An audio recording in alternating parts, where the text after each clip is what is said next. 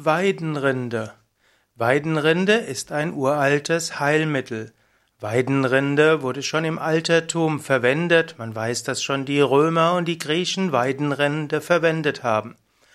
ASS, also Aspirin, Acetylsalicylsäure, ist letztlich etwas, was aus der Weidenrinde, aus den Wirkstoffen der Weidenrinde weiterentwickelt wurde. Weidenrinde hat verschiedene Wirkungen. Weide heißt ja Salix bzw. Salix cortex und die Weidenrinde hm, kann verwendet werden, also die Rinde des Weidenbaumes, für verschiedene Zwecke. Man kann zum Beispiel Weidenrinde verwenden für Schmerzen, also gegen Schmerzen. Weidenrinde senkt auch Fieber und hemmt Entzündungen. Also im Grunde genommen wie Aspirin wirkt eben auch die Weidenrinde.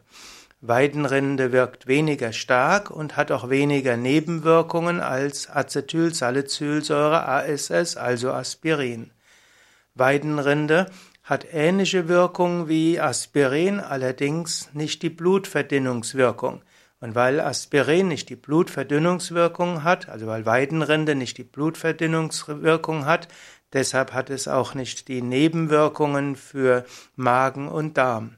Acetylsalicylsäure wirkt relativ schnell, Weidenrinde braucht etwas länger, wirkt auch etwas langfristiger und hat auch weniger Auswirkungen auf Magen und Darm.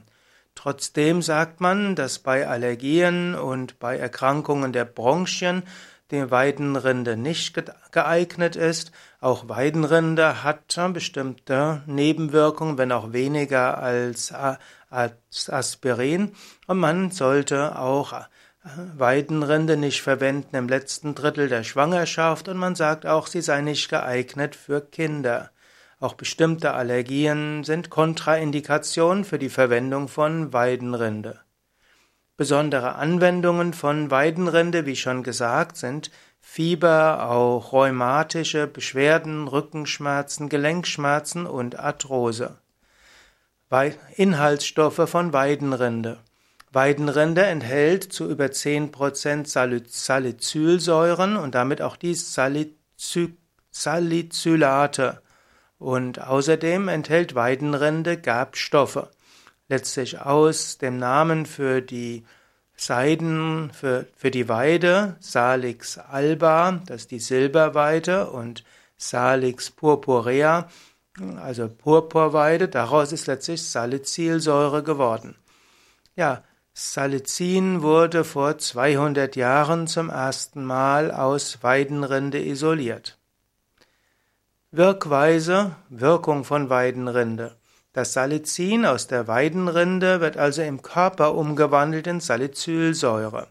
Also die Salicylsäure ist nicht in der Weide selbst in der Weidenrinde enthalten, aber der Körper wandelt Salicin in Salicylsäure um.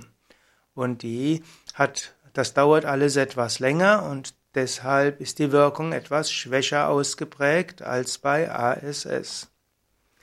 Wie wendet man Weidenrinde an?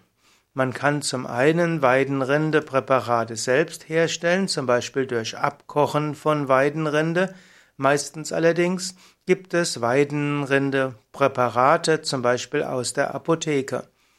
Man kann auch Weidentees, Weidenrindentees aus der Apotheke bekommen und es gibt auch Komplextees, die gegen Rheuma und Schmerzen wirken sollen, die auch Weidenrinde enthalten.